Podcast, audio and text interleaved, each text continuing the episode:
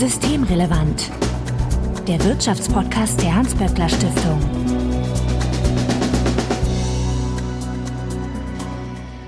Heute ist Donnerstag, der 29. September 2022. Willkommen zur 116. Ausgabe von Systemrelevant. Sebastian Dolin, ich grüße dich. Hallo Marco. Du bist der Direktor des Instituts für Makroökonomie und Konjunkturforschung, bekannt als IMK bei der Hans-Böckler-Stiftung. Und ich wage mal äh, unseren Hörerinnen und Hörern zu sagen, was wahrscheinlich hörbar ist. Du bist erkältet und wir bitten um etwas Nachsicht. Genau, aber zumindest die ganzen Schnelltests sagen, es ist kein Covid. Das ist eine sehr erfreuliche Nachricht und gute Besserung an der Stelle Dankeschön. auch noch. Dann vorweg wie immer der Hinweis, wenn ihr uns erreichen möchtet, um Ideen, Fragen oder Unmut kundzutun, dann könnt ihr uns beispielsweise auf Twitter antickern, at böckler-de oder auch per E-Mail an systemrelevant.böckler.de. Also Hinweise, Korrekturen und Anregungen bitte einfach einsenden und wir freuen uns natürlich, wenn ihr uns in einem Podcatcher eurer Wahl abonniert. Wenn ihr Twitter nutzt, dann findet ihr Sebastian dort als @sdulin, also Sebastian Dulin. Mein Name ist Marco Herak und wir wollen uns heute über einen Report unterhalten, den ihr gestern veröffentlicht habt. Es geht um Energiepreisschocks treiben Deutschland in die Rezession, so die schöne Überschrift. Aber im Kern geht es, glaube ich, um einfach um ein Update eurer Wachstumsprognose. Genau, wir machen ja vier Prognosen im Jahr, zwei sogenannte Hauptprognosen, wo wir wirklich sehr detailliert uns alles angucken und zwei so Updates. Und das ist jetzt eine der Hauptprognosen, die Herbstprognose wo wir nochmal alles in die Luft geworfen haben, geguckt haben, wie es geht, geht's der Weltwirtschaft, wie geht's der deutschen Wirtschaft und wie müssen wir dann eben unsere Prognose korrigieren. Ja, wie schlimm wird's denn? Also ich lese ja so viel schlimme Sachen. 10% Inflation, Gas fehlt, alles schrecklich. Also ich weiß nicht, ich habe jetzt so gefühlt, wenn, wenn du mich fragen würdest, ohne dass ich nachdenke, ja, minus 7%. Das haben wir nicht, sondern wir sehen jetzt eine Rezession über das Winterhalbjahr. Und wir sehen zum ersten Mal seit der deutschen Wiedervereinigung, davor sind, ich, sind die Daten nicht immer unbedingt vergleichbar, eine konsumgetriebene Rezession. Also was jetzt kommt, ist, dass die Menschen aufgrund der verlorenen Kaufkraft nicht genug Geld haben, um ihren anderen Konsum aufrechtzuerhalten. Die werden den zurückfahren, relativ kräftig und dadurch schrumpft die Wirtschaft. Die Bauwirtschaft wird ziemlich kräftig schrumpfen und insgesamt liegt damit das Bruttoinlandsprodukt nächstes Jahr ein Prozent niedriger als dieses Jahr. Und in diesem Jahr aber noch plus ein Prozent. Ja, das, das hat halt damit zu tun, dass zu Beginn des Jahres die Wirtschaft ja noch gewachsen ist. Und dann hast du noch diesen schönen statistischen Effekt, dass wenn zum Ende des Vorjahres die Wirtschaft wächst, rechnerisch, dass dieses Jahr eine Wachstumsrate rauskommt. Und das kann man so erklären. Also stell dir vor, du machst eine Bergwanderung und den ersten Tag bist du auf 500 Metern am Abend hast du noch einen steilen Anstieg und gehst auf 1500 Meter hoch. Am, am späten Nachmittag, frühen Abend. Und jetzt würdest du sagen, wo bist du an dem ersten Tag im Durchschnitt gewesen? Da bist du irgendwo vielleicht bei 600, 700 Metern gewesen. Und am nächsten Tag bist du da oben auf dem Hochplateau bei 1500 Metern und läufst die ganze Zeit da oben.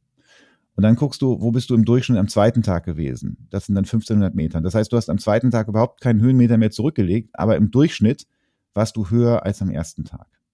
Und genauso ist beim Bruttoinlandsprodukt. Wenn das Bruttoinlandsprodukt am Ende des letzten Jahres steigt, und das ist es wegen der Corona-Erholung, oder im ersten Quartal, dann ist der Durchschnitt im zweiten, im zweiten Jahr, im nächsten Jahr, das durchschnittliche Wachstum immer noch da, auch wenn du dich gar nicht mehr nach oben bewegt hast. Und das passiert jetzt im Grunde.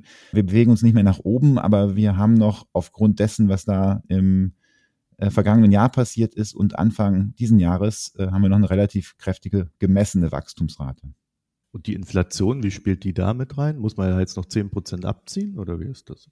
Nee, also das Bruttoinlandsprodukt sind ja reale Werte. Also das ist schon inflationsbereinigt. Da muss man nichts mehr abziehen. Aber ich meine, du redest jetzt über Inflation, hast gesagt, dir kommst du das Gefühl vor, da kommen 10 Prozent auf uns zu. Und da muss man jetzt mal sagen, ja, tatsächlich, wir werden jetzt über das Winterhalbjahr, wenn nicht die Regierung jetzt noch ganz schnell mit irgendwas bei der Gaspreisbremse, Gaspreisdeckel um die Ecke kommt, werden wir 10 Prozent Inflation wahrscheinlich erreichen. Und Gesamtjahr sind wir dann bei knapp 8 Prozent und im nächsten Jahr geht es ein bisschen zurück, aber bleibt immer noch unschön hoch bei 5,7. Wobei man das wahrscheinlich schwer kalkulieren kann, diese Inflation. Ne? Also das wird sich einfach an den Energiepreisen, wie sie dann äh, sich jetzt entwickeln oder an den Rohstoffpreisen auch wahrscheinlich wesentlich entscheiden. Ja, aber die Inflationsrate fürs nächste Jahr ist ganz massiv vom Gaspreis getrieben. Und ehrlich gesagt sehe ich da jetzt kein Szenario, dass der Gaspreis sehr schnell wieder sehr weit fällt. Und mit dem Gas kommt noch dazu, dass aufgrund der Marktstruktur und der Verbindung zwischen Großhandel und dem Endkundenpreis das mit so ein bisschen Nachlauf stattfindet. Und viele Versorger haben sich jetzt in den letzten Monaten fürs nächste Jahr eingedeckt. Das heißt, die Preise, die sie dann auch bei Tariferhöhungen von ihren Kunden nehmen müssen, die liegen eigentlich fest. Wie gesagt, außer der Staat geht da jetzt rein und ändert da was dran, ist da eigentlich nicht viel positives Risiko oder positive Chance auf niedrigere Inflation von, von, dem, von dem Gaspreis zu sehen. Ja, ich dachte auch ehrlich gesagt mehr an negative Chancen. also der Gaspreis explodiert irgendwie noch weiter.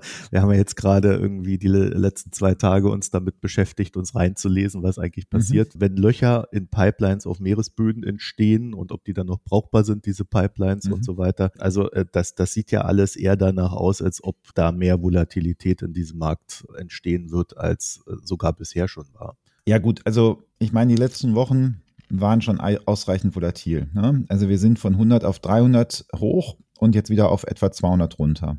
Das ist schon, ich kann mich nicht erinnern, irgendwo in Energiemärkten so kurzfristig eine solche Volatilität gesehen zu haben. Na gut, ein Wort in Gottes Ohr, sage ich da mal. Also ich möchte jetzt nicht sagen, es, nachdem ich mich jetzt die letzten Tage wie in einem äh, schlechten James Bond-Film aus den 80ern fühle, ja, da, ich möchte jetzt nichts ausschließen. Klar, es kann immer noch was passieren und das nochmal alles viel volatiler werden. Habt ihr denn auch diese neue Linie der EZB schon berücksichtigt, die ja jetzt irgendwie die Idee gekommen ist, ja, die Preissteigerungen sind weitestgehend auf Energiepreise zurückzuführen, aber wir müssen die Inflation jetzt bremsen, komme was wolle. Heißt, es gab jetzt schon mal eine Zinserhöhung, kommen 75 Basispunkte und es wird dann halt noch weitere geben. Ne? Also äh, die Argumentationslinie ist ja sogar noch ein bisschen skurriler als das, das, was du eben gesagt hast. Claudia Sam, die war zuletzt bei uns als Gastwissenschaftlerin zwei Wochen da und die hat mal so Zitate von Christine Lagarde dazu zusammengestellt. Und Zitate gingen etwa so, die Inflation ist vor allem durch Energie getrieben. Die EZB kann mit der Geldpolitik an den Rohstoffmärkten nichts ausrichten. Das Inflationsziel ist zwei Prozent und deshalb werden wir jetzt kräftig die Zinsen weiter erhöhen. Also ich habe es jetzt ein bisschen vereinfacht und zugespitzt, aber wenn man das so darstellt, da fällt einem schon auf, dass da, also zumindest nach meinem Verständnis, an einer Stelle so ein logischer Sprung stattfindet. Ja. Das kritisieren wir eben auch in der Prognose, denn es sind vor allem Energiepreise und die Europäische Zentralbank äh, sagt jetzt ja, sie kann da nichts machen, aber sie will jetzt kräftiger die Zinsen erhöhen. Dann wird immer ein bisschen argumentiert mit Inflationserwartungen, damit sich die nicht entkoppeln und so weiter. Aber die Frage ist ja wirklich, ob die Inflationserwartungen sich so daran orientieren, was jetzt die Europäische Zentralbank gerade macht. Mein Verdacht wäre das nicht in erster Linie. Und von daher ist einfach die Gefahr, dass die jetzt die Zinsen zu schnell hochziehen, weil sie sich unter Druck sehen und damit in die Rezession hinein einfach die Wirtschaft nochmal schwächen. Na, ich habe ja die These, Sebastian, dass ich recht gehabt habe. Was hast du denn gesagt? Ich hatte dich mal gefragt, wie es ausschaut in Sache, wenn die USA die Zinsen anheben, ob dann nicht die EZB auch nachziehen müsse. Mhm. Und wir haben ja auch gesehen, dass einmal die US-Notenbank Fed jetzt federführend war bei den ganzen Zinserhöhungen. Vor allen Dingen haben wir aber auch gesehen, dass dadurch der Euro sich entwertet und das Geld wieder an den Dollar fließt, äh, was dann mal eben zehn mhm. Prozent mhm. ausmacht, die man dann an den Rohstoffmärkten halt auch äh, oben drauf schlagen muss. Und ich könnte mir schon vorstellen, dass die EZB das im Blick hat, weil dann würde das Handeln auch etwas logischer erscheinen, als das bisher ist. Ja, es kann durchaus sein, dass die EZB den Wechselkurs im, im Blick hat. Aber, und äh, das ist auch eins der Argumente, was jetzt immer gemacht wird. Nur die Frage ist ja, woran orientieren sich die Anleger?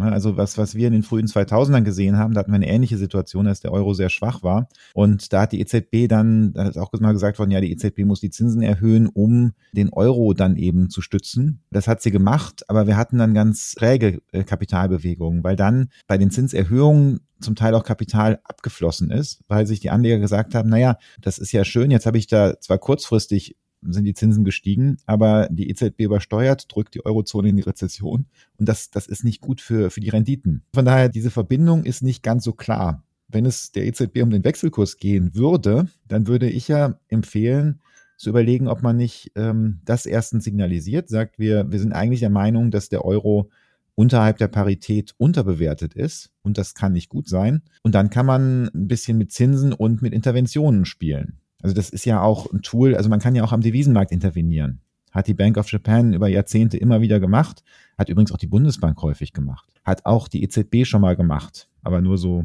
Also eher, eher ein bisschen schüchtern. Also in meiner Weltsicht, äh, ich nehme das schon recht ernst, weil ich habe so das Gefühl, dass die, ich will jetzt nicht sagen intellektuell, aber dass sie äh, ideologisch in einer, in einer schwierigen Situation sind mhm. in der EZB, weil man ja auch vermuten könnte, dass äh, gerade für weitere Interventionen Geldmarkt, auch die Bereitschaft seitens des deutschen Lagers, sage ich mal, äh, nicht sehr hoch ist und die sich gerade so ein bisschen lost fühlen, zumindest in der Führung. Aber ich habe natürlich auch gelesen, was Isabel Schnabel da geschrieben hat und es irgendwie deutet nichts auf diese Wechselkurse hin, obwohl die es zumindest logischer machen würden. Also ich denke, es spielt eine gewisse Rolle. Allerdings muss man jetzt einfach mal sagen, der Rohstoff, der zurzeit für uns das wichtigste Problem ist, das Erdgas, das wird auch nicht in Euro, in Dollar gehandelt. Ist das so? Der TTF-Preis, also der Pipeline-Gaspreis, woran eigentlich alles gekoppelt ist hier in Europa, der ist in, äh, das ist ein Euro, das ist ein Euro-Index. Du hast in dem Sinne schon recht, dass die starken Zinserhöhungen der FED jetzt Druck auf die anderen Währungen machen. Und wir haben das ja auch in Großbritannien gesehen.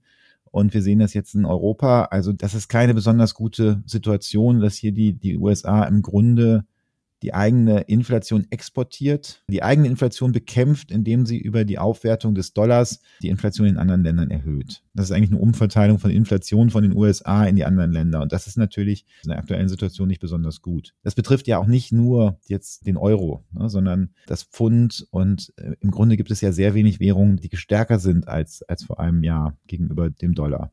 Da bleibt, glaube ich, neben dem Rubel nicht so viel übrig. Ich habe in eurer äh, Auflistung noch eine schöne Zahl gefunden, wo ich dachte, na, vielleicht sähe die besser aus. Das sind die Bauinvestitionen, die 22 äh, erstmals negativ sind und dann nächstes Jahr aber so richtig einbrechen mit minus fünf Prozent. Mhm dachte, wir hätten jetzt sehr viel zu bauen und wenn die Preise steigen, wird das auch alles noch viel teurer. Ist das dann auch der Grund, warum am Ende doch wieder weniger gebaut wird, obwohl wir ja jetzt vor so einem Investitions, äh, ich sag mal, Berg stehen?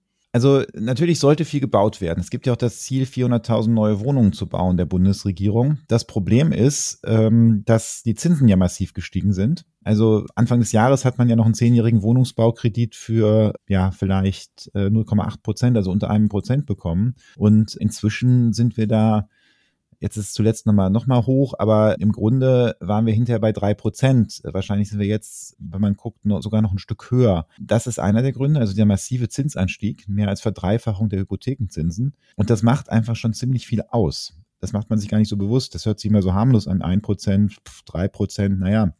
Wenn du jetzt mal so eine typische kleine Hypothek dir anguckst, 300.000 Euro, da bedeutet dieser Zinsanstieg, dass du im Januar noch so 750 Euro gezahlt hättest im Monat und jetzt kostet es sich 1250 Euro. Das ist jetzt einmal nur, nur, nur so ein Beispiel. Ne? Wenn du noch eine höhere Hypothek aufnimmst, kannst du das dir dann ja ausrechnen. Und das sind Sprünge, die einfach vielen Leuten das nicht mehr leistbar machen, was zu bauen. Und dann kommen noch die Preissteigerungen dazu am Bau, die sind ja enorm. Materialmarken, das ist auch nicht richtig kalkulierbar. Das heißt, die Banken sagen jetzt, wenn du mit deiner Kalkulation ankommst, naja, also hm, eine schöne Kalkulation, aber wir glauben nicht, dass das so funktioniert bis zum Ende der, der Bauzeit. Also da legt nochmal eine Sicherheitsmarge drauf. Und diese Kombination preist einfach ganz viele Leute aus dem Bau raus. Ja, und das bedeutet halt, dass der Wohnungsbau jetzt in Abschwung geht und tatsächlich in unserer Prognose jetzt kontinuierlich bis zum Ende des Prognosezeitraums schrumpft. Das auch wesentlich stärker als das, was vielleicht der Bund jetzt investieren wird an diversen Stellen. Ja, ich meine, der Bund ist äh, im Vergleich zu den privaten Bauherren in Deutschland relativ klein und macht ja auch kaum Wohnungsbau. Da will er jetzt immer stärker rein und bestimmte Dinge tun, aber bislang tut er das eben noch nicht. Okay, haben wir denn irgendwas äh, Positives so im Sinne von es wächst und entwickelt und gedeiht? Nee. Also okay.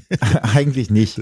Das, das Einzige, was einigermaßen okay aussieht, oder zwei Sachen sehen noch einigermaßen okay aus. Das eine ist, in unserer Prognose geht es der Weltwirtschaft gar nicht so schlecht weil die USA nicht in die Rezession geht. Die hatte so eine technische Rezession, aber da sehen wir eigentlich jetzt nicht, dass die unbedingt den Absturz erlebt.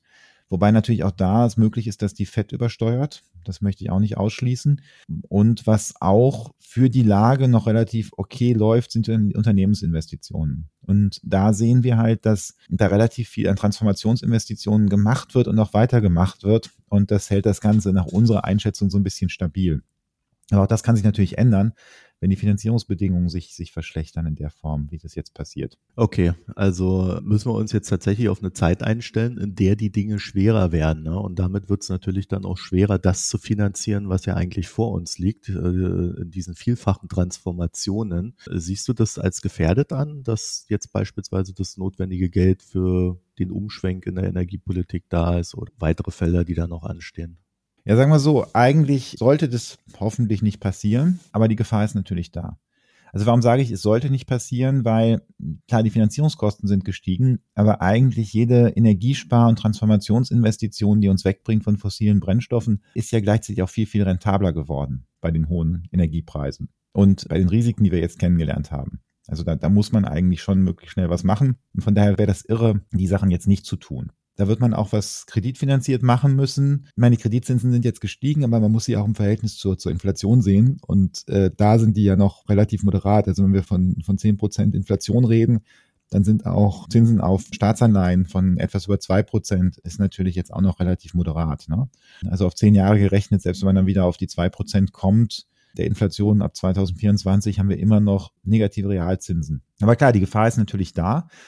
Und die Gefahr ist auch in der Politik da, dass man jetzt die Sachen tut, das ist ja oft in der Krise so, du tust erstmal die Sachen, die notwendig sind, die akute Krise zu lösen. Wenn ein Unfall ist und der Notarzt kommt raus und der probiert jemanden zu retten, dann wird zuerst mal probiert, das Leben da zu retten und danach kümmert man sich um irgendwelche anderen Grunderkrankungen. Und das passiert jetzt auch. Da kann man nur hoffen, dass da nicht die Weichen so gestellt werden, dass es hinterher schwerer wird, die Transformation in den Klimaschutz umzusetzen. Du hast am Anfang schon den Konsum angesprochen, der jetzt durch die hohen Preise ja dazu führt, äh, dass die Leute weniger Geld haben, dadurch weniger konsumieren. Äh, dann schlägt sich das natürlich aufs BIP wieder. Ähm, wie ist denn das äh, rein psychologisch, wenn jetzt so ein Gaspreisdeckel wie von dir und Isabella Weber vorgeschlagen kommt? Würde der dann dazu führen, dass die Leute ihren Konsum versuchen aufrechtzuerhalten oder würde er eher dazu führen, dass die Leute Geld horten, weil sie dann Angst haben, dass demnächst der Staat das nicht mehr ausgleicht. Also es kommt darauf an, wie das konstruiert ist. Wenn man jetzt sagt, so der Staat ist eben bereit, über die nächsten beiden Winter, und ich glaube, um die geht es, diesen Grundverbrauch an Gas so zu subventionieren, dass ihr dadurch nicht, durch den Anstieg der Gaspreise nicht in Zahlungsschwierigkeiten geratet, dann würde ich davon ausgehen, dass die Leute das so wahrnehmen, wie es ist und ihren Konsum nicht so zurückfahren,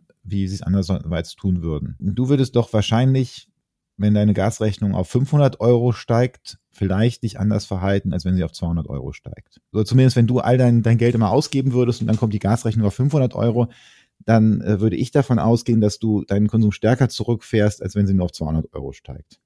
Das ist ja die Logik hier. Und da sind ja ganz viele Menschen dabei, wo dieses Geld, was sie da ausgeben, nicht so ist, dass sie jedes Wochenende ins Spa-Hotel fahren und denken, davon mache ich jetzt mal ein Wochenende weniger, ja, sondern die tatsächlich für den ganz normalen Alltag, ja, und vielleicht mal einmal ins Kino gehen, einmal im Monat ins Restaurant gehen, dafür ihr Geld ausgeben. Und da würde ich jetzt denken, dass die nicht Rücklagen schaffen dafür, falls der Staat mal irgendwann das nicht mehr tun würde. Gut, das Geld für Spa wird wahrscheinlich eh gespart. Das wird wahrscheinlich richtig teuer. Ich habe halt als erstes auch an Corona gedacht, ne, wo die Leute dann, klar, die sind dann daheim geblieben und konnten diversen Konsum nicht stattfinden lassen.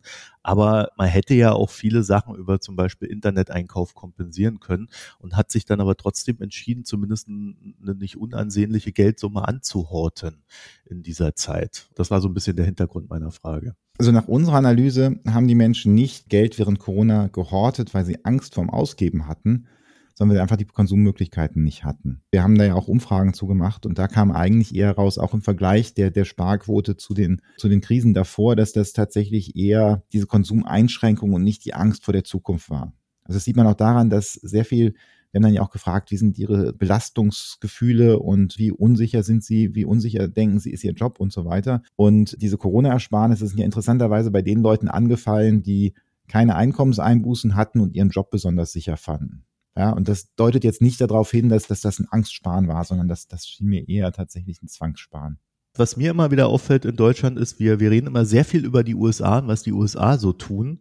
Aber eigentlich ist ja zurzeit China interessanter, ne? weil China mit dieser Null-Covid-Strategie und mhm. dem nicht vorhandenen Wachstum zum ersten Mal seit, ich weiß nicht, 30 Jahren oder so. Ich, ich glaube, sie sind jetzt zum ersten Mal seit 20 Jahren sind sie nicht mehr die schnellst wachsende Wirtschaft da in Asien. Das, das ist ja eigentlich viel gewaltiger für uns, ne? weil das ähm, einmal und, und die Lieferketten betrifft, also die Funktion, die China für uns hat, Produkte möglichst billig herzustellen, die ist nicht mehr gewährleistet, weil halt die Herstellung nicht mehr gewährleistet ist, wenn einfach alles dicht gemacht wird. Und es ist vor allen Dingen auch nicht mehr planbar. Ne? Also äh, es kann sein, morgen ist wieder alles dicht für zwei Wochen, dann macht es eine Woche auf und dann ist wieder für zwei Wochen dicht. Also es ist ein völlig irrer Markt momentan. Und China hat ja auch selber Wachstumsprobleme, die beginnen sich jetzt auf dem Wohnungsmarkt niederzuschlagen und dort das BIP weiter runterdrücken. Also da braut sich ja auch was zusammen. Habt ihr das berücksichtigt? Klar, also wir haben natürlich China berücksichtigt. Man kann ja nicht sinnvoll eine Konjunkturprognose ohne China machen diese Tage. Und wir sehen da tatsächlich, wie du berichtest, eine ziemliche Wachstumsschwäche.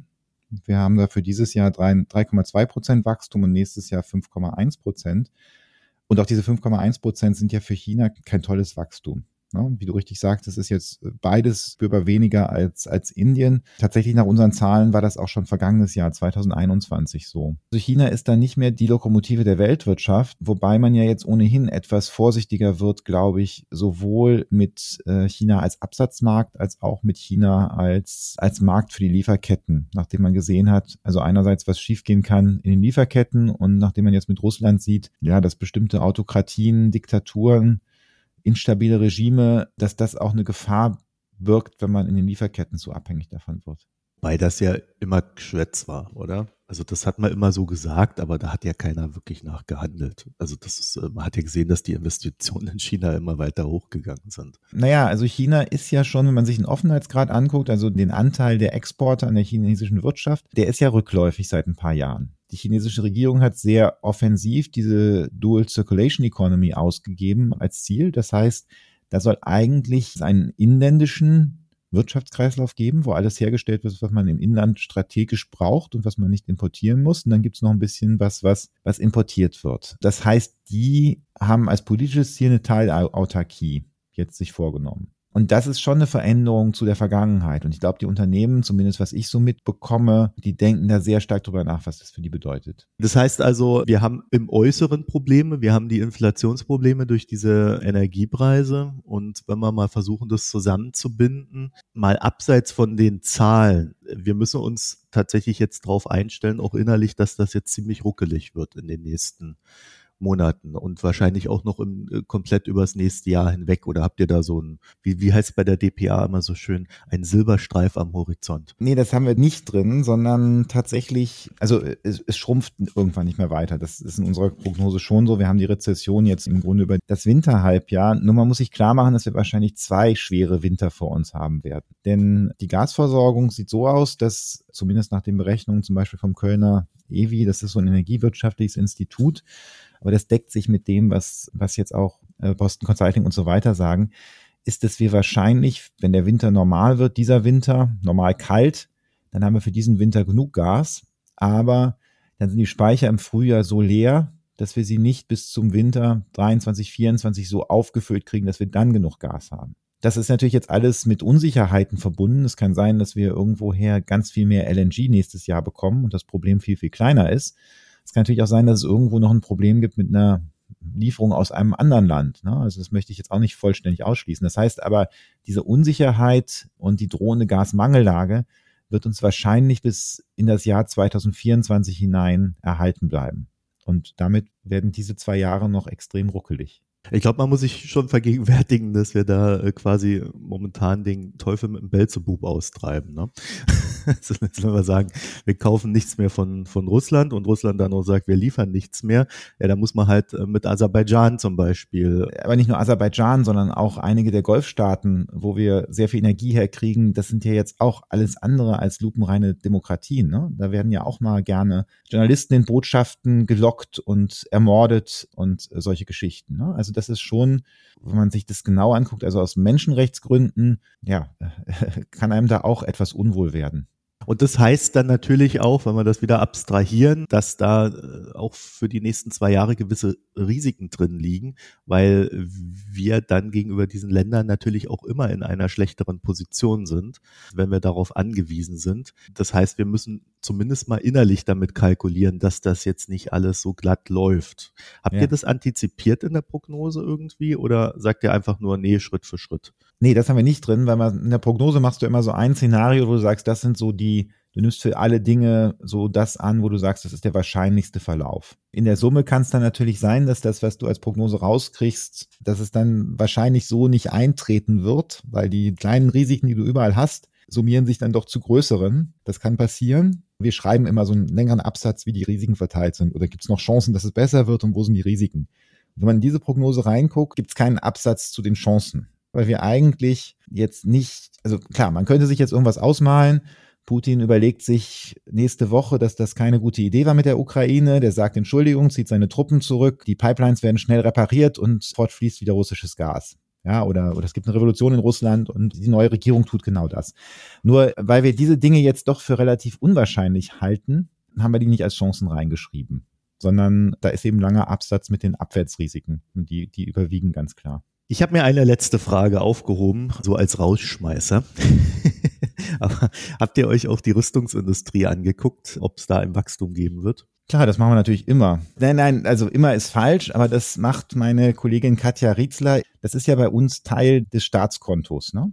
Also äh, Rüstungsindustrie, also zumindest das, was jetzt im Inland verkauft wird, ist dann Teil des Staatskontos. Wenn es exportiert wird, wird es Teil der Exporte. Aber relevant ist äh, die, die, die Exporte, die da jetzt anstehen, es wird noch mal ein bisschen komplizierter, wenn das Exporte aus Beständen der Bundeswehr sind. Aber äh, sagen wir so, dass das Relevante sind ja diese 100 Milliarden Sondervermögen, was da reingeht. Und das haben wir uns schon seit der Sommerprognose jetzt angeguckt, wie wir glauben, dass das verläuft. Interessanterweise werden ja Rüstungsgüter inzwischen als Ausrüstungsinvestitionen in der volkswirtschaftlichen Gesamtrechnung verbucht. Und zwar nicht nur die Panzer, sondern auch die Munition. Das erklärt, warum auch die Ausrüstungsinvestitionen jetzt nicht ganz so schlecht laufen. Ja, weil da, da, da sind halt die Rüstungsinvestitionen mit drin die Rüstungsindustrie sagt, weil man fragt sich immer, können die so schnell liefern? Und die sagt halt, dass zumindest Munition auch relativ kurzfristig geliefert werden kann. Also das sind Sachen, die tatsächlich schon das Bruttoinlandsprodukt, vielleicht sogar schon 2022, aber auf jeden Fall 2023 ein bisschen beeinflussen können.